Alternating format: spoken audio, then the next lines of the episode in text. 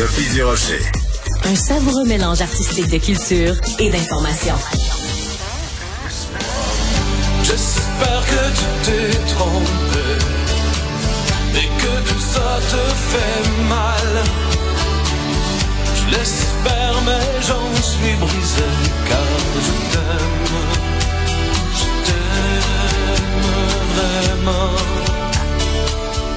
Ce qu'on vient d'entendre, c'est un petit extrait de la chanson Car je t'aime qui euh, figurait sur l'album Sur le chemin des incendies. C'est sorti en 1988. C'était il y a 35 ans, mon Dieu, j'écoutais ça. Et à l'époque où j'écoutais ça, j'avais sur euh, les murs de ma chambre un- une affiche. Et oui, mesdames et messieurs, une affiche de Paul Pichet. Et ben aujourd'hui, on est en 2023 et j'ai Paul Pichet au bout de la ligne. Bonjour Paul, comment vas-tu? Ça va bien, toi? Hey, Ben- t'avais une affiche de moi. Ben écoute, bon? écoute, dans le temps, Ben- t'avais T'avais, euh, ben en fait, j'ai une affiche de toi depuis que j'avais une affiche de toi depuis que je t'avais vu pour la première fois à la télé euh, chanter heureux d'un printemps, puis t'avais une barbe interminable, puis une chemise un petit peu bûcheron, puis t'es arrivé avec ta guitare, puis on s'est tous dit mais c'est qui ce gars-là? Et euh, ben voilà, nous voilà quelques années plus tard.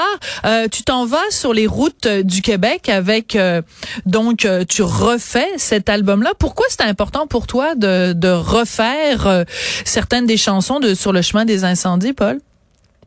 Écoute, c'était même pas mon idée. Au Hein? départ. Comment ça? C'est une idée qui vient de, au, au moment de la pandémie, euh, il y avait quelqu'un au- euh, qui travaille au Palais Montcalm à Québec, qui Ouais. travaille à la programmation du Palais Montcalm à Québec. Et c'était son idée de nous faire faire ça pendant la pandémie, faire un spectacle virtuel.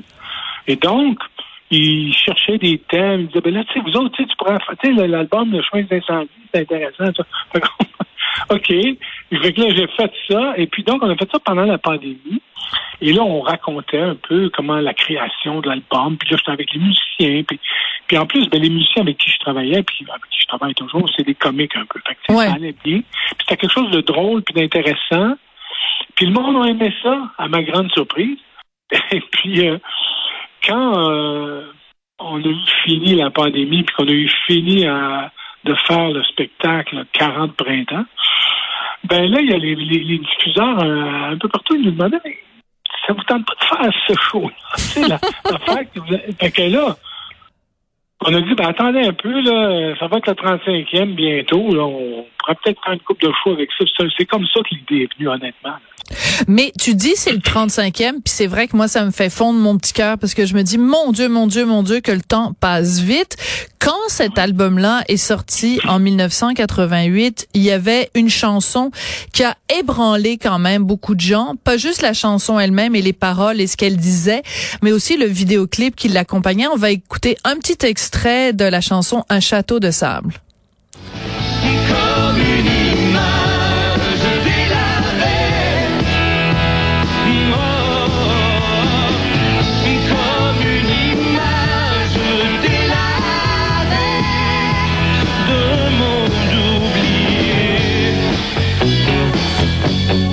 En 2023, est-ce que tu dirais que le français au Québec est à la veille d'être un monde oublié, Paul?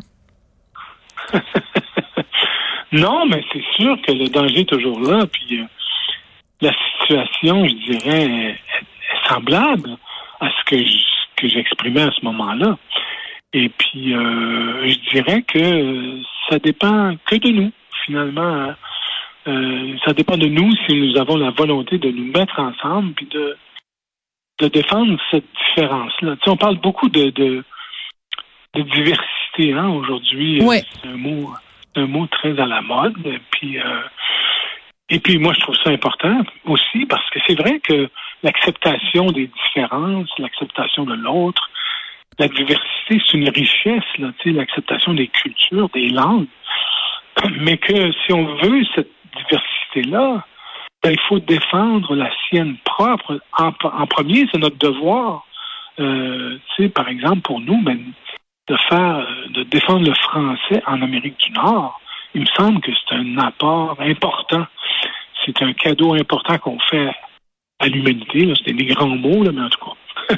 Non, mais, mais c'est important parce que cette chanson-là, quand tu l'as écrite euh, il y a 35 ans, quand tu la chantais, euh, c'était un petit peu pour nous réveiller. Donc, trouves-tu que 35 ans plus tard, on, on est réveillé ou on est endormi?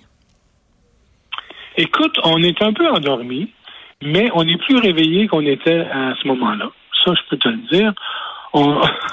Les années, sais ça, en 87-88, euh, les années 80 en général, c'était une période très euh, très à droite hein, au niveau euh, politique et tout ça. Puis sur la question nationale aussi, ça suivait tout. C'était un élan un peu de très très difficile. Je me souviens que les sondages pour la souveraineté, c'était pas 35, là, c'était 27. Tu sais, c'était Ouais. faible, tu sais. Et donc, euh, et, et, et, euh, et même que je me suis fait dire, quand j'ai fait le clip, je l'ai fait euh, avec euh, Éric Canuel, Ouais. le réalisateur que tout le monde connaît aujourd'hui. Et donc, il, son père, Yvan Canuel, il joue dedans et tout ça. Et, donc, c'était très nationaliste. Nous autres, on aurait fait ça de même dans ce sens-là. Puis, un nationalisme ouvert, on se comprend. Je veux dire, cite Gilles Vigneault, d'ailleurs, dans ce sens-là, au début du clip et tout. Mais, euh, ceci dit, je me faisais dire, écoute, vous allez vous planter avec ça, tu vas te planter Ah ouais. nationaliste. Oui, oui, c'est trop nationaliste. C'est- C'est fini, ça. C'est plus à mode. C'était pire qu'aujourd'hui. là. Honnêtement, là, c'était pire. Très intéressant. Donc, euh, des fois aujourd'hui, on se fait dire quand on quand on fait référence au nationalisme que c'est justement dépassé. Ben, tu te faisais déjà dire ça en, en 88. En même temps, Paul, Oui, quand tu oui. vois en ce moment euh, Justin Trudeau qui, euh, euh, tu sais, euh, François Legault qui dit que c'est un, un affront vraiment euh, énorme au Québec, ce que Justin Trudeau veut faire avec euh, la, la clause dérogatoire, remettre en question le droit euh, du Québec de d'utiliser la clause dérogatoire. Je veux pas rentrer dans des questions constitutionnelles, mais quand même, euh, est-ce que tu sens pas qu'il y a un petit regain quand même de gens qui vont dire, hey, tabarnouche, on est en train de se faire avoir par Ottawa? Ben, on va l'espérer, honnêtement, on va l'espérer. Mais c'est sûr que la situation actuelle, parce que tout se passe dans la mobilisation, tu comprends?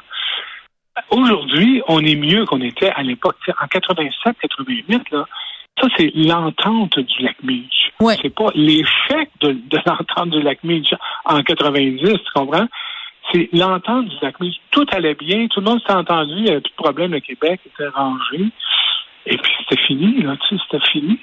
Mais aujourd'hui, là, honnêtement, euh, la conscience euh, de ça, elle est, elle est très présente, très forte. Et euh, je pense, moi, que le Canada, il va toujours se retrouver dans une situation qui va nous mettre un peu en danger. Et euh, notre différence, c'est qu'il va remettre, qui va mettre notre différence en danger. Et euh, la prochaine fois que ça va se passer, si ça se passe là, là ben je pense que la situation va être euh, très différente. Nous, à l'époque, au référendum, par exemple, il fallait convaincre les vieux.